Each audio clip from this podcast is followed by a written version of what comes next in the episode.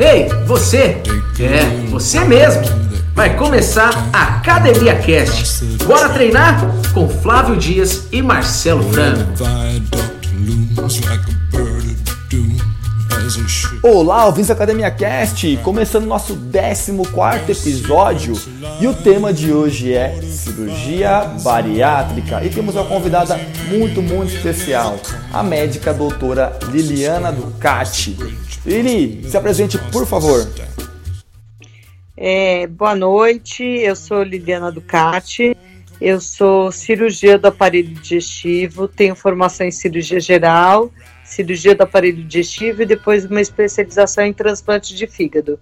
Hoje em dia eu trabalho mais com transplante de fígado e bastante também com cirurgia do aparelho digestivo, principalmente no Hospital das Clínicas em São Paulo.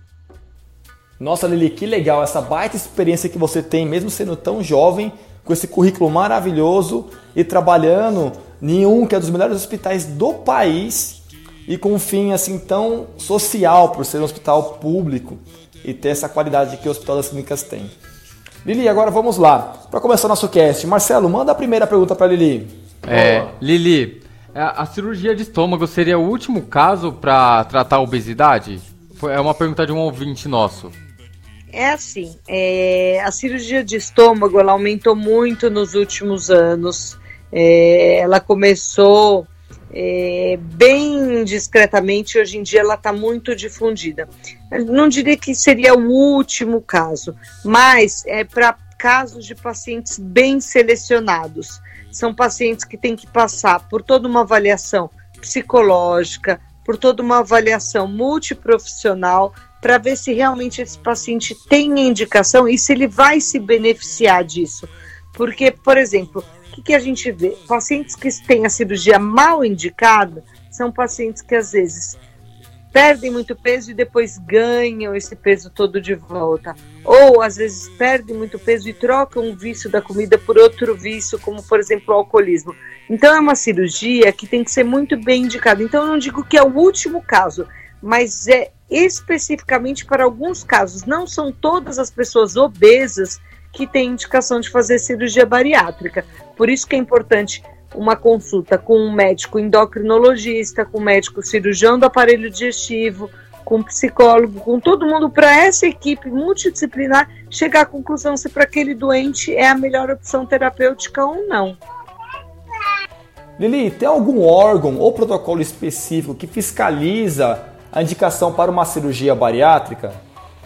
É assim, no SUS, essa avaliação é feita por vários profissionais. Então, assim, alguns que eu citei: endocrinologista, cirurgião do aparelho digestivo, psicólogo, é, assistente social. No SUS, toda, toda essa equipe multidisciplinar ela é, é consultada para avaliar se o paciente tem indicação ou não.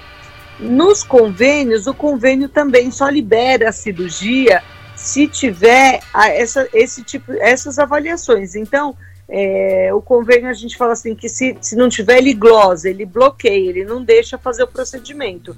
Então tem que ter também endocrinologista, psicólogo, cirurgião, etc, etc.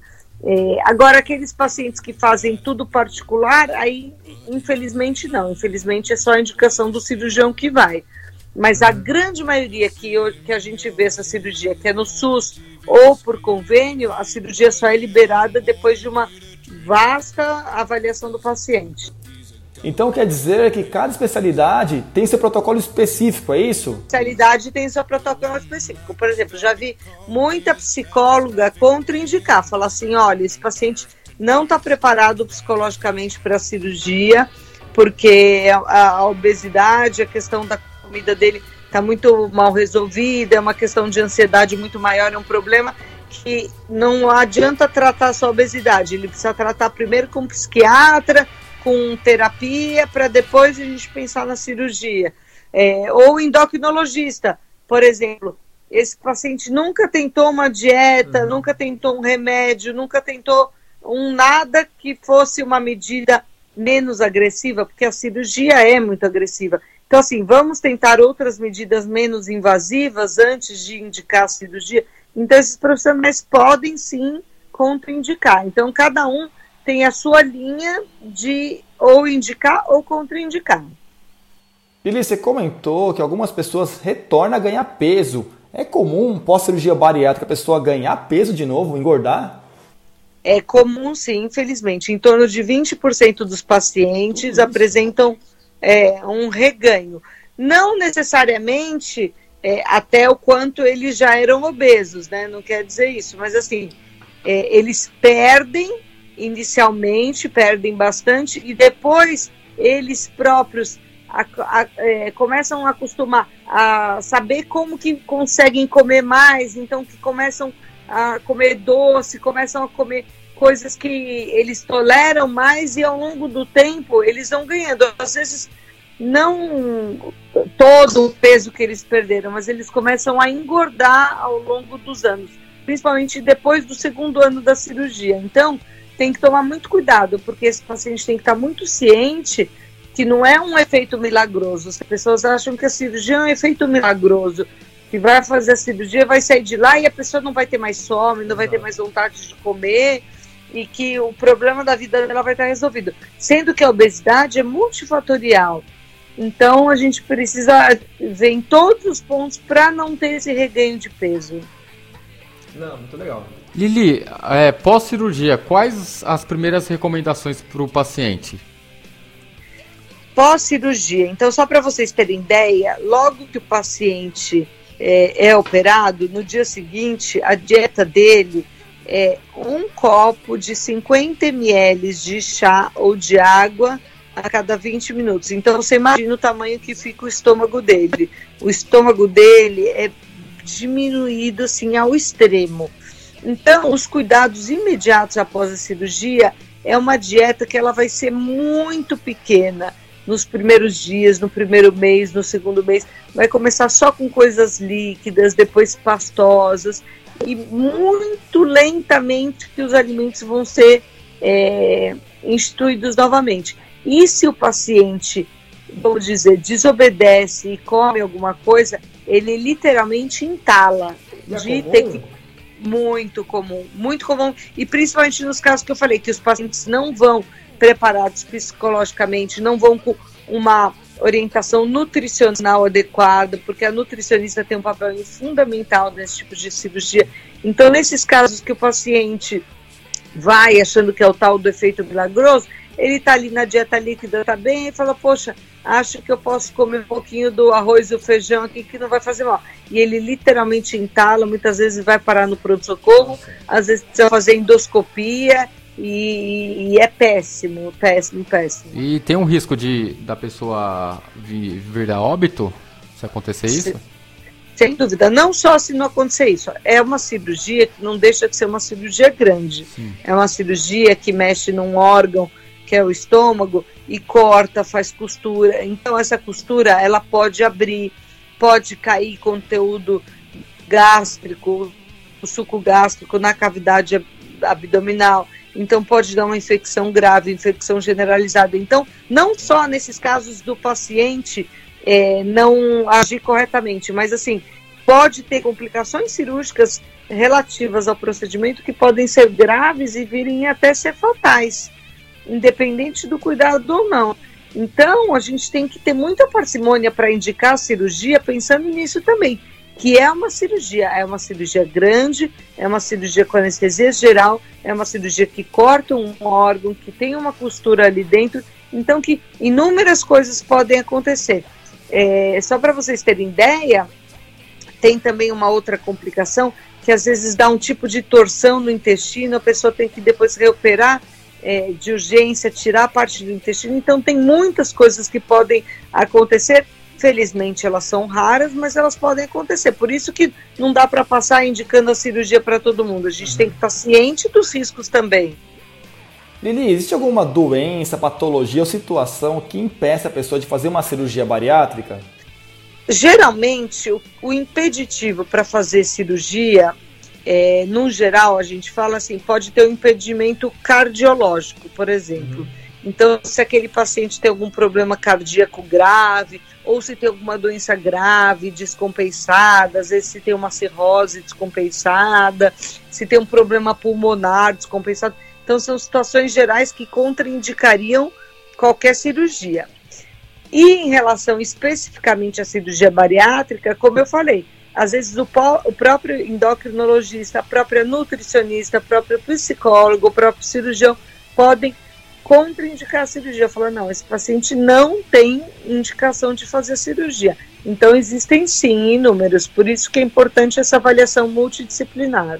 Lili, pensando na parte psicológica, quais são os maiores impedimentos que o indivíduo tem de fazer uma cirurgia bariátrica?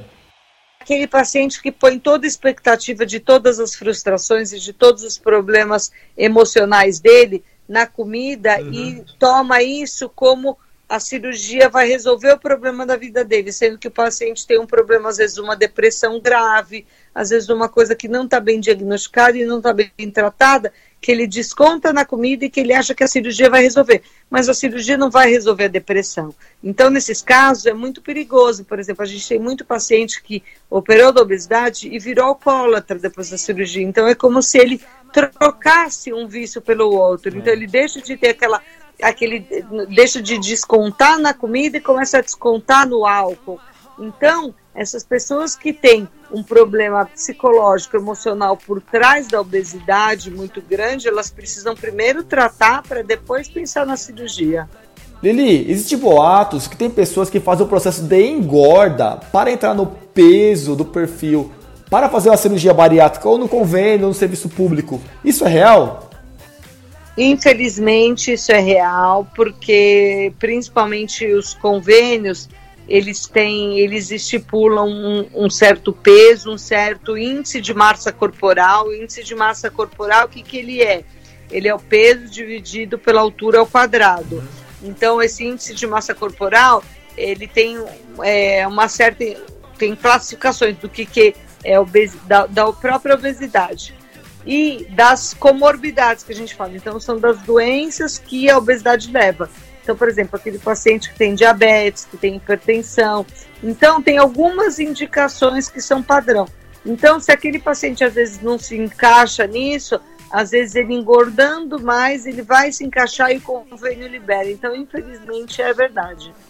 Que loucura, né? A pessoa ter que engordar para fazer uma cirurgia tão agressiva. Lili, fato de curiosidade. Quanto que é removido de tecido numa cirurgia como essa? A cirurgia mais feita hoje chama bypass, que é a cirurgia, desculpa, é, que é a sleeve. O bypass é outra cirurgia. A cirurgia mais feita hoje em dia é o sleeve, que chama, que é simplesmente cortar o estômago.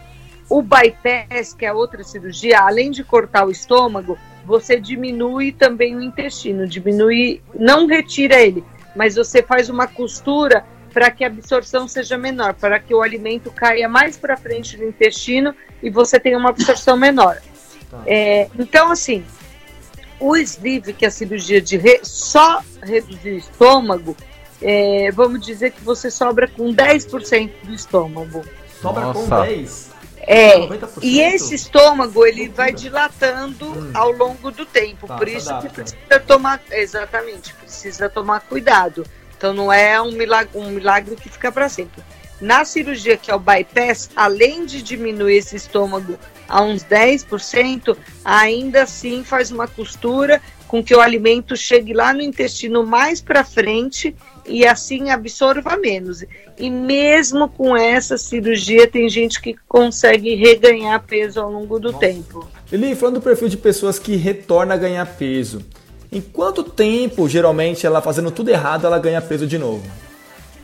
Olha, a gente vê muito depois de dois anos da cirurgia, aquele paciente que não está bem preparado, os primeiros dois anos ele costuma perder, e depois ele começa a ganhar lentamente peso se ele não está bem preparado, se ele não está seguindo as orientações, se ele não mudou a cabeça principalmente. Eli, qual foi a idade do seu paciente mais jovem que fez uma cirurgia bariátrica? O paciente mais jovem que, que eu particularmente operei tinha 15 anos, mas era um menino que, além de uma obesidade bem acentuada, ele tinha já diabetes, mesmo novo desse jeito, hipertensão. Então foi um paciente que se beneficiou muito. A psicóloga tinha liberado, endocrinologista mesmo que indicou que ele nos procurasse, mas a gente tende a indicar a cirurgia para as pessoas com idade maior. São pessoas que já tentaram diversas dietas, já tentaram diversas coisas e não conseguiram. É muito controverso indicar na adolescência, até pela questão hormonal, pela questão psicológica, mas algum um caso ou outro a gente acaba operando jovem. É muito triste, né? Ter que precisar chegar nesse nível. Mas Lili, no caso desse jovem, ele teve algum histórico genético para poder ter essa obesidade tão cedo assim, então esse jovem, no caso, ele tinha uma doença reumatológica que ele tomou corticóide desde a infância. É, então, assim, parece que foi um caso de uma bola de neve. Ele já tinha vários problemas de infância, não, poder, não, não podia fazer muita atividade física, foi exposto a muito corticoide, então uma coisa levou a outra. Uhum. Então, desde a da infância, assim, de 3, 4 anos, ele sempre gordinho, gordinho, não podendo fazer atividade, tentando dieta, sem, sem muito sucesso. Então, foi um caso bem particular. Então, assim, nesses casos que a gente indica jovens, são, bem, são casos bem específicos e bem particulares mesmo, não é o comum. Lili, pensando em todas as pessoas, desde o jovem ao idoso, qual que é o fator mais importante aí, principal, que acomete a pessoa a se tornar obesa e fazer uma cirurgia bariátrica? São fatores é, ambientais, que é o que ela faz no dia a dia, ou é a genética? Comportamento ambiental, sem dúvida. É, hoje em dia a gente, a alimentação, a gente vê que é, ela está muito pobre em questão é, nutricional e está muito difundida a questão de junk food, de fast food, de comidas tá pouco nutritivas, exatamente, muito fácil, até preço. Se você vai comer uma, uma, uma salada, uma, uma comida de verdade, muitas vezes você encontra um sanduíche do, do, do na, na, na, opção do lado mais barato. Então, é, essa questão comportamental e ambiental, sem dúvida, é a pior. É, associado há muito sedentarismo, infelizmente, a gente é. ainda vê que tem muita gente que não faz atividade física, então a junção dessas duas coisas, infelizmente, tem sido. É, a questão genética e familiar, ela existe, claro, mas ela não é a principal. A principal a gente atribui a, a, a comportamental, Sim. tanto pelo, pelo hábito alimentar quanto pelo, pela falta de atividade física. E é muito comum as pessoas é. colocarem culpa na genética, né, Lili? Você vê com Exatamente. Ah, a culpa é da tiroide, a culpa é da genética, e o meu metabolismo.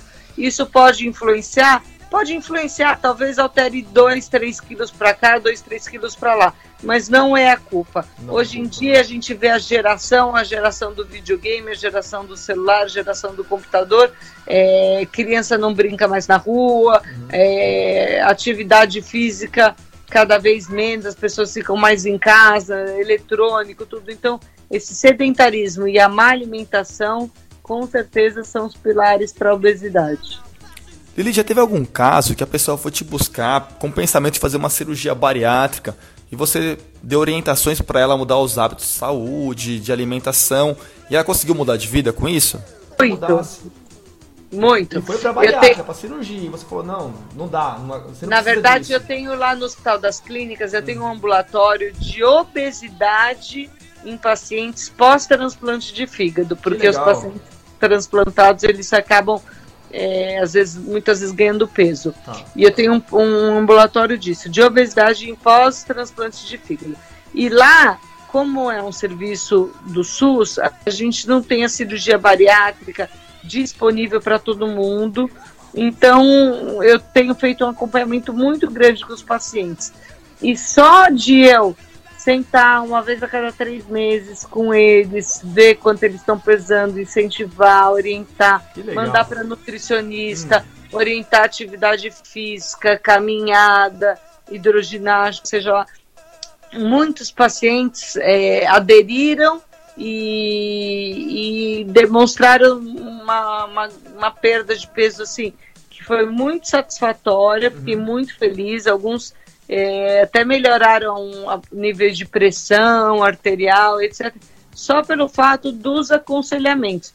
Mas é aquela coisa, a gente tem que se ver a cada três meses, porque se você perde o acompanhamento, você perde o estímulo. Sim. Então, assim, não foram todos, alguns não mudaram nada, alguns realmente estão esperando a, a cirurgia bariátrica, mas alguns pacientes, felizmente, a gente conseguiu mudar o rumo disso.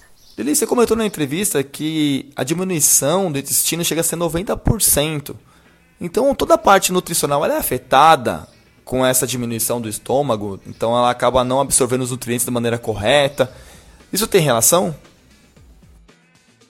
É afetada, por isso que muitas vezes esses pacientes precisam complementar vitaminas, etc., porque é, eles desnutrem muito também. Então você vê queda de cabelo, a pele fica diferente. Uhum. Então, assim, é uma faca de dois, de dois gumes, é. Precisa tomar muito cuidado com e isso. E para sempre vai tomar suplemento para poder complementar? Tem paciente que precisa para sempre, que tem uhum. anemias graves, que tem deficiências vitamínicas graves. Tem alguns pacientes que precisam suplementar temporariamente. Lili, e, e pós é, procedimento cirúrgico, o quão importante é o exercício físico? É assim, eu falo para os meus pacientes, o exercício físico ele é importante sempre. Ele é importante eh, no, no antes, ele é importante no depois.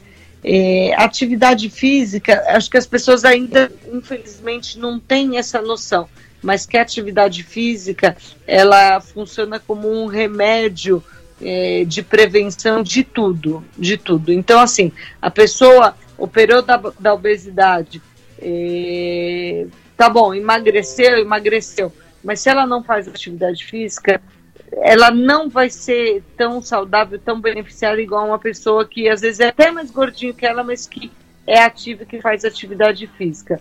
A atividade física é fundamental em todas as idades, em todos os pacientes seja aqueles pacientes cirúrgicos ou não, seja aqueles pacientes que estão doentes ou não, qualquer tipo de atividade física é fundamental para os pacientes. E isso é uma coisa que a gente tem que conseguir plantar na cabeça deles, de todo mundo, de toda a sociedade, a importância da atividade física.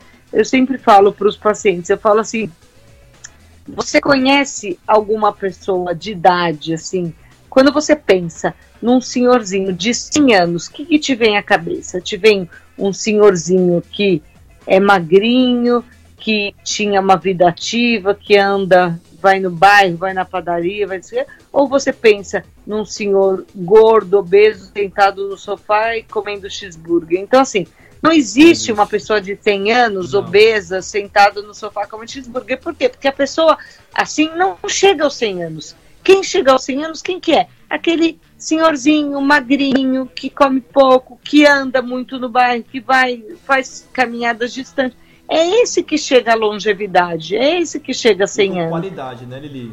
E com qualidade, né? com, com qualidade, qualidade, sem dor, sem nada, sem, sem joelho, sem ciático, sem, sem nada para atrapalhar a vida, sem pressão, sem diabetes, sem nada. Por quê? Porque ele tem uma alimentação saudável e faz atividade física. Lili, você é bem ativa fisicamente, né? Fiquei sabendo que você faz corrida, natação, musculação. Fala eu um pouquinho sou, pra gente eu aí. Sou, porque a, a, a, gente tem que ser um. A gente, o que a gente prega, se a gente realmente acredita, Sim. é o que a gente faz pra gente, né? Exato. né? Então, esse, no meu ambulatório, esses pacientes chegam e falam assim, doutor, eu não tenho tempo. Eu falo assim, então, e você acha que eu tenho? É. Eu também não mesmo. tenho eu acordo 5 e meia da manhã, eu vou nadar, eu faço minha natação e quando eu chego aqui para atender vocês, eu já tô de natação feita, de banho tomado, estou pronta para atender. Então, assim, algumas coisas a gente tem que sacrificar. Não é, é mais gostoso no imediato ficar na cama dormindo, é mais gostoso. Mas a recompensa é tão boa quando você vai e faz atividade física que vale a pena. Nossa, muito legal. Você faz a corrida de rua, que eu sei que você gosta de correr algumas provas, né? A natação. Corrida de rua, natação e musculação. Musculação. Tá, tinha muito é... da, da, musculação, você sabe disso, né? Tipo, nossa é, é, sim. É, Mas que é fundamental.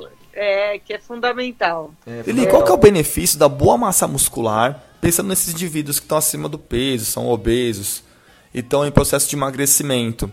Você vê isso como uma questão de saúde, tanto na parte de funcional, de fazer atividades da vida diária, quanto também na parte metabólica? Olha, eu acho que a atividade física em relação à musculação, ela é muito importante, tanto é que eu faço, eu pratico, é, por vários aspectos. Primeiro, o metabolismo.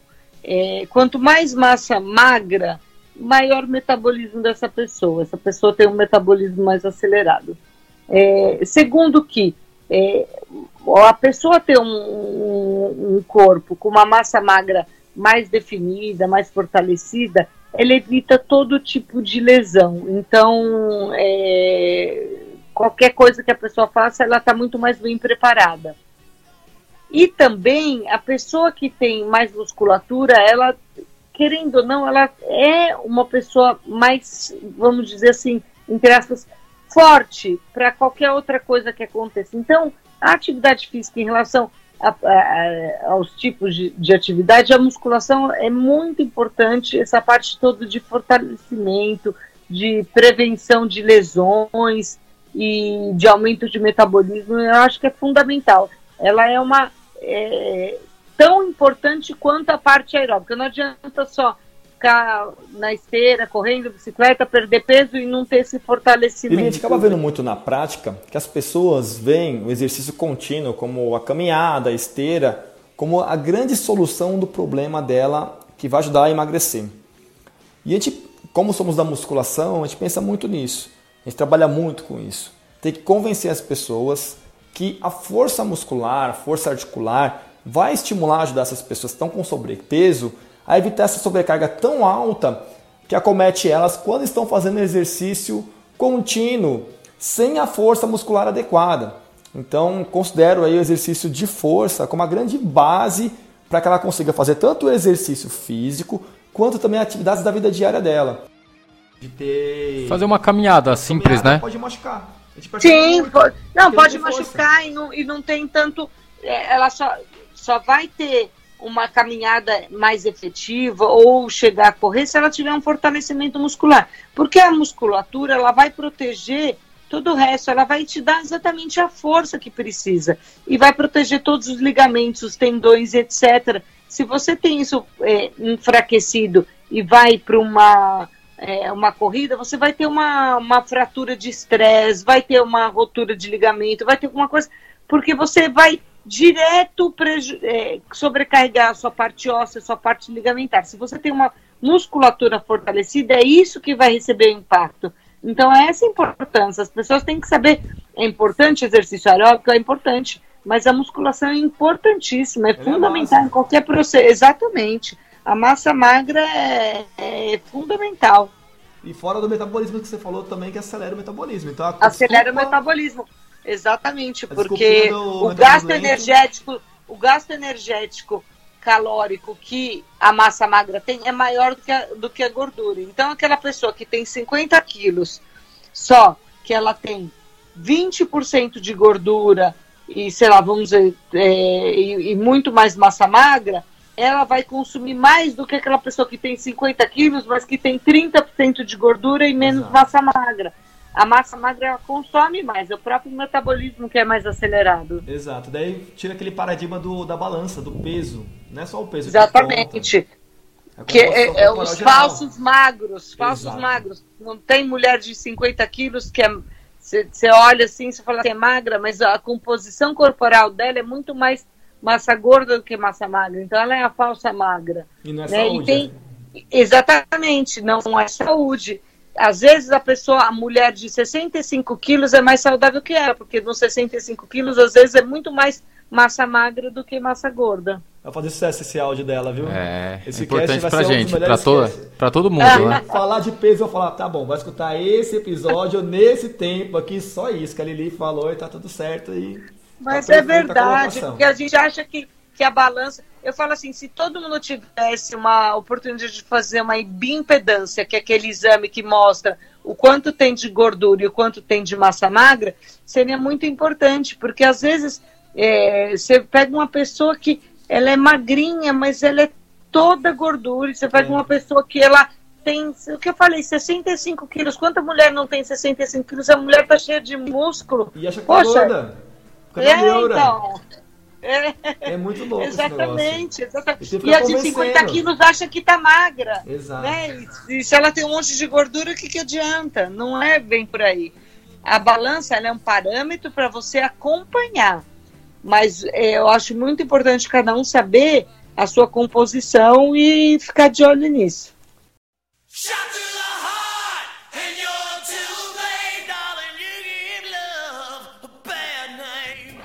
Ô, Didi! Histórias de academia! Ai, meu Deus!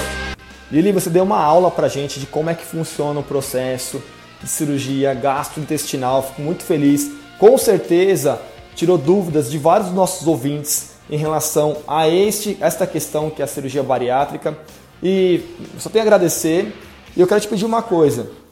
É, nós temos um quadro que é chamado Histórias de Academia, aonde contamos histórias reais que a gente já presenciou, que acompanhou. E no seu caso não vai ser de academia, pode ser da parte de cirurgia bariátrica. Você tem alguma história para contar pra gente? Sobre obesidade. É. Ai, eu tenho histórias engraçadas, né? Que eu tenho história de Lili, um paciente que. A ah, Cláudia falou que ela te conhece bem pra caramba, que tem uma história de um, um senhorzinho na garrafa. Ai! Essa Mas essas mesmo? histórias, essas histórias são, são, são trash, hein? Achei que vocês queriam histórias. Pode ser trash. É muito trash? A? Odília contou da do desodorante também, mas essa aí não pode contar. É. então, mas é tudo na mesma linha É, do senhorzinho. Do... Isso. Então, acho melhor não. Melhor não, vamos trocar, vamos trocar. Olha, essa é uma história que assim, é engraçada. Um paciente meu que operou de obesidade. Tá. Aí ele me ligou um dia, assim, eu tô morrendo, eu tô morrendo, o que que foi? Eu tô morrendo, eu tô morrendo, eu acho que eu tô infartando. Mas o que aconteceu? Eu comi um pacote de aquela bala Spike, Spike, É. como se- sabe aquela bala, Aquela que é coloridinha. tipo Mentos, aquelas balas mastigáveis. Sei. Eu comi um pacote dessa bala e eu tô entalado. Ele ficou entalado porque ele comeu um pacote dessa bala. E, tipo, virou uma massinha. Massinha de modelar mesmo. Sei. Você pega esse- essa bala, É. se você mastiga ela, ela fica uma maçaroca. E ele achou que ele estava infartando. Na verdade, ele estava entalado porque ele tinha comido. E, mas ele precisou deitar no chão da faculdade, as pessoas vieram socorrer ele. Então, para ver como a mentalidade do gordinho é terrível. É O complicado. gordinho é complicado. Por isso que assim, os gordinhos mais espertos, às vezes eles tomam leite condensado, coisas que passam mais. Lili, Ah. não dá dica, Lili, não dá dica. Não, desculpa, desculpa, não posso dar dica. não posso dar dica. Mas passa mal do mesmo falar. jeito. É, passa mal. né? Passa mal. Mas esse aí ele achou que ele estava infartando e na verdade ele estava entalado de bala. Meu Deus do céu. Mas a- as histórias do vozinho, desodorante, vocês falaram qualquer coisa, depois a gente conta off. offline. Não, melhor, melhor. melhor, melhor. Legal. E este foi o 14 episódio do Academia Cast. Espero que você tenha gostado e até o próximo. Valeu! Oferecimento: Treine for Health. Personal Marcelo Franco é pouca. Consultoria online de a melhor forma física.